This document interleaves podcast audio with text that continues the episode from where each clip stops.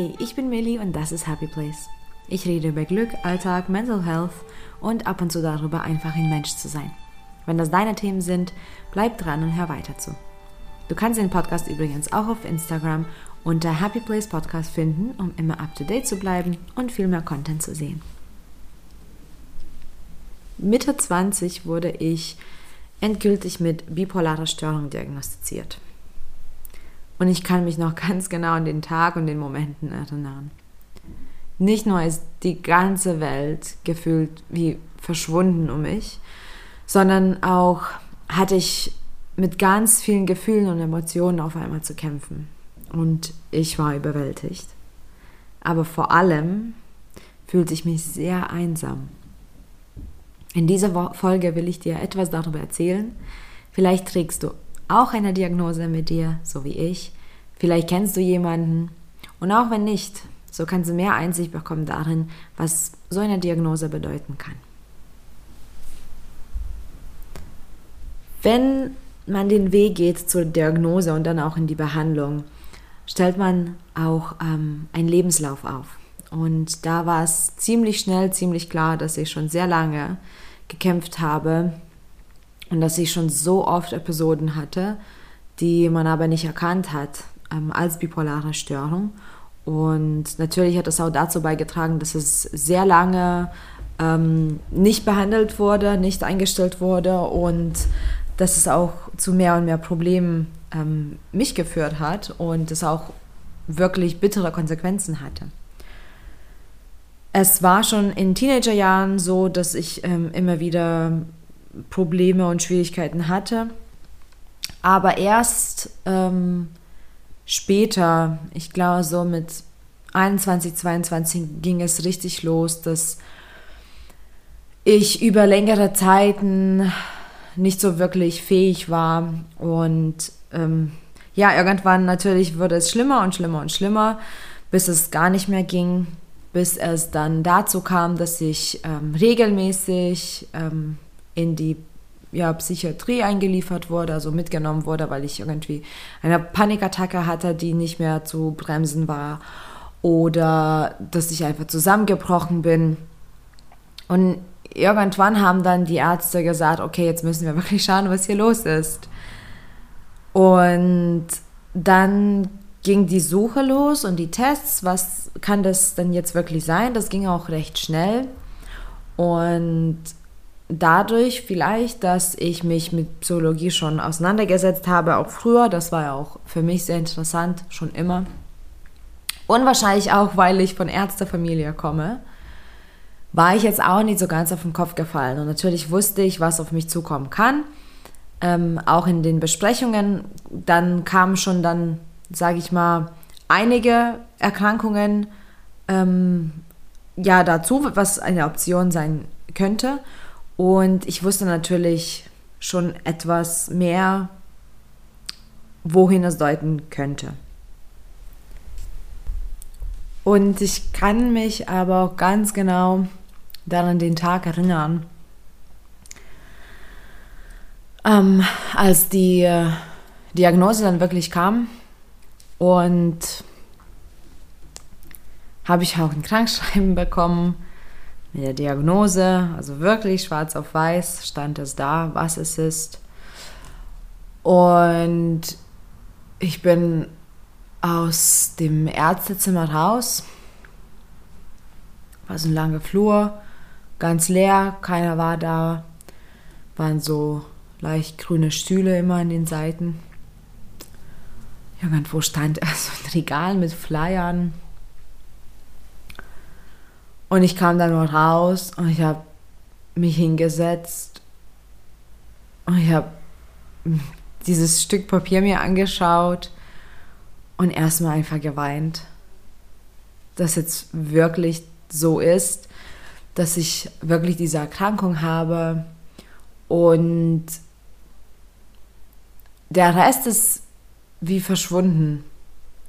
Es war alles ausgeblendet, ich habe auch nicht wirklich was gesehen. Ich weiß, dass ich noch eine Nachricht geschrieben an einen ähm, Kumpel habe, ähm, aber irgendwie war das auch so als ob die Zeit stehen geblieben wäre. irgendwann habe ich mich wieder auf die Beine gestellt. Und im Prinzip ab dem Moment, ab dem Tag ist mein neues Leben begonnen. Und es war eine große Last, weil ich erstmal wirklich alles ja so zuordnen musste. Erstmal haben sich die ganzen schlechten Gefühle gemeldet. Ich habe mich wie ein Versager gefühlt. Ich habe mich sehr defekt gefühlt. Ich habe mich sehr ausgegrenzt gefühlt. Und ich habe auch das Gefühl, dass jetzt mich keiner wirklich verstehen wird und dass ich ganz alleine bin. Und bipolare Erkrankung ist tatsächlich auch gar nicht ähm, so häufig. Ich gehöre quasi zu dem 1% der Menschen. Das ist auch, also mittlerweile kann ich drüber lachen und ähm, finde ich das auch ganz cool, weil jetzt kann ich sagen, ja, ich gehöre zu dem 1%. Nicht finanziell zwar, so wie man dieses 1% kennt, aber ähm, es gibt eben nicht so viele Menschen ähm, mit dieser Störung. Ähm, und dann habe ich schon auch angefangen zu suchen nach Verbündeten, nach Menschen, die dann mich verstehen würden. Ähm, ich habe mich schon auch selbst isoliert, ähm, aufgrund dessen, dass ich mich so defekt und schlecht gefühlt habe. Ähm, aber natürlich habe ich dann auch irgendwann mit Therapien angefangen und ich war auch in einer meiner äh, manischen Episoden auch in einer Klinik, ganz stationär, weil ich einfach, ähm, es, war, es war zu gefährlich für mich, sage ich mal, das nicht zu tun. Und auch da habe ich dann vor Ort Therapien bekommen und auch so Gruppen. Ähm, und es war dann auch mir nochmal ganz klar, dass ich doch eben nicht so ganz dazugehöre, weil es gab eine Gruppe für Ängste, es gab eine Gruppe für Depressionen, es gab eine Gruppe für Panik, für alles Mögliche, nur nicht für bipolare Störungen. Und ich habe mich sehr einsam gefühlt. Und es hat auch eine Weile angedauert, weil ich ja nur noch das gesehen habe. Ich wollte irgendwie auch ankommen. Äh, natürlich hm, hängt es auch damit zusammen, dass ich da schon so einen Schmerz in mir hatte. Ich äh, wurde auch als Kind zum Beispiel recht stark gemobbt und da habe ich mich auch nicht so zugehörig gefühlt. Ähm, jetzt kam natürlich die Diagnose und ja, ich habe mich sehr einsam gefühlt und so habe ich dann auch gehandelt und ich wollte auch keinen mehr zulassen ich habe mich auch, also ich habe nicht nur die Last auf meinen Schultern gespürt, sondern ich habe mich auch als eine Last gefühlt. Ich dachte, ich tue auch Menschen dann nicht gut, weil ich ja so ein Päckchen mit mir habe. Und dadurch, dass ich auch keinen in meinem Freundeskreis hatte äh, und irgendwie auch keiner Gruppen, keinen Anschluss, habe ich mich schon sehr ausgesondert gefühlt. Ich weiß gar nicht, was wirklich der Wendepunkt war. Ähm, aber irgendwann habe ich so ein Bedürfnis in mir, doch weiter zu suchen.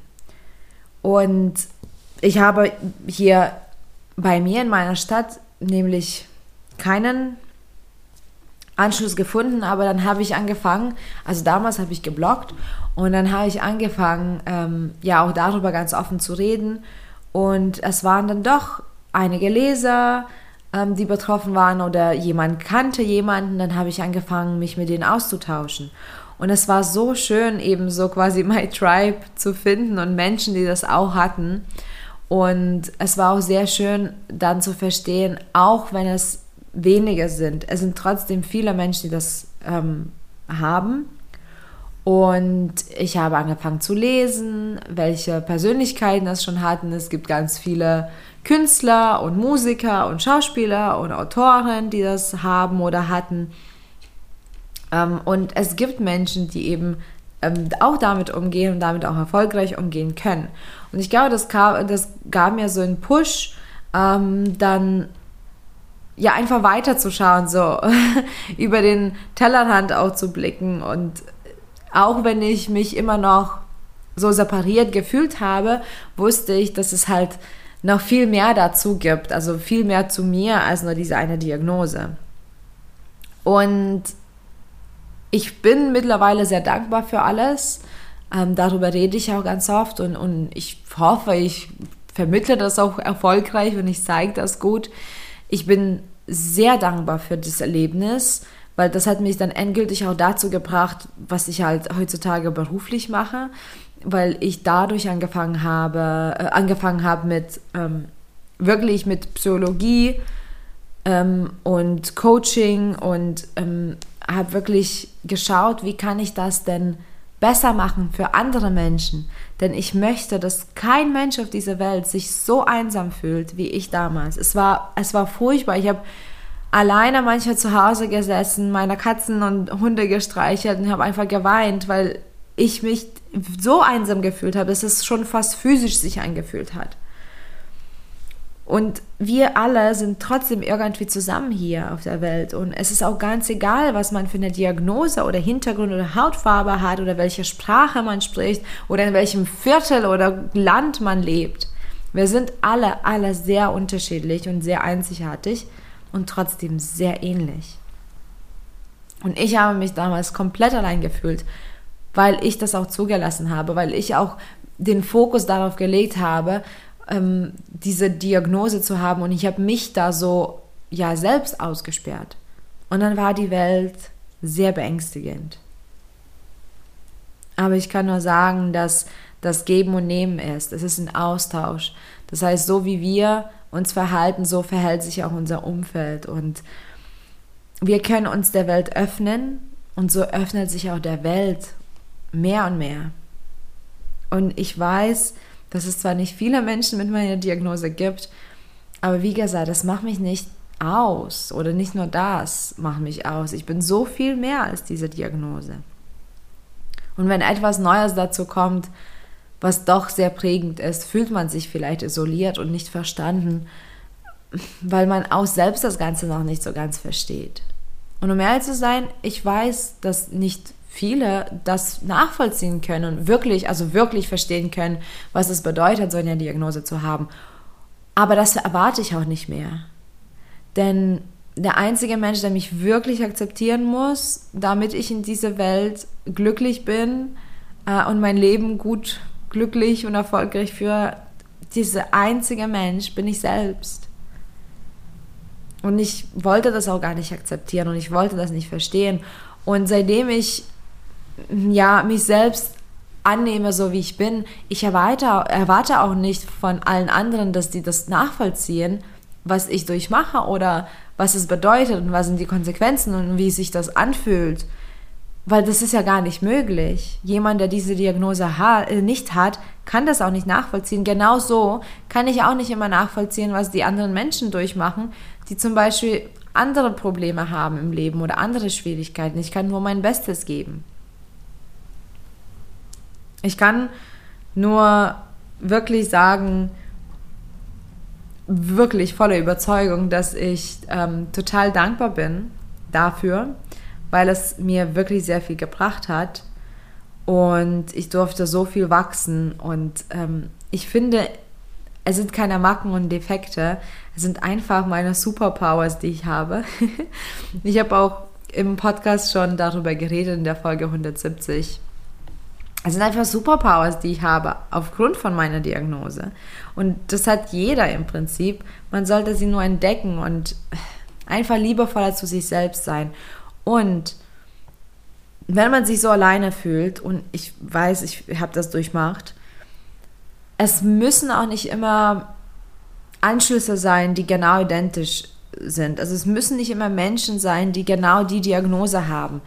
Ähm, du solltest einfach vielleicht Anschluss dann suchen, wenn du in der Position bist, der dir gut tut. Ähm, Menschen, die dir einfach zuhören, die müssen das auch nicht unbedingt durchlebt haben, aber Menschen, die einfach Empathie haben, Menschen, die mit dir gerne Zeit verbringen und Menschen, mit denen du gerne Zeit verbringst. Und indem man redet ja, man klärt auch Menschen auf und dann lernt man auch gegenseitig miteinander umzugehen. Und ich glaube, so wird auch die Welt offener und ähm, versteht auch viel mehr und ja, man akzeptiert auch dann sich selbst, indem man zu sich steht, indem man das auch annimmt, so bin ich und jetzt rede ich darüber. Und es ist ein schöner Prozess, sich selbst nochmal kennenzulernen. Also ich musste wirklich einiges neu lernen und erlernen. Und deswegen sehe ich das schon so, als, als ob ich so ein zwei Leben hätte. Es sind nicht nur Lebensphasen, weil irgendwie hat sich alles verändert. Aber es ist auch vollkommen okay so. Nur ich möchte wirklich, dass kein Mensch sich so allein fühlt. Ich möchte auch, dass kein Mensch sich so defekt fühlt, wie ich mich damals gefühlt habe, weil das ist das nicht wert. Wir sind alle so wunderschön und wunderbar und magisch und einzigartig. Und es gibt so viele andere Menschen auf dieser Welt, die uns definitiv lieben und wertschätzen und verstehen. Also Isolation, also diese Selbstisolation, ist wirklich nicht der Weg. Denn ja, wenn man sich schon einsam fühlt und dann sich ähm, aussperrt und keinen Anschluss sucht, natürlich verstärkt sich das nur noch. Und es gibt auch einen anderen Weg. Sie selbst zu sehen, anzuerkennen, zu lieben und so dann in die Welt zu gehen. Danke fürs Zuhören, danke für deine Zeit und viel Glück auf dem Weg zu deinem Happy Place. Bis bald.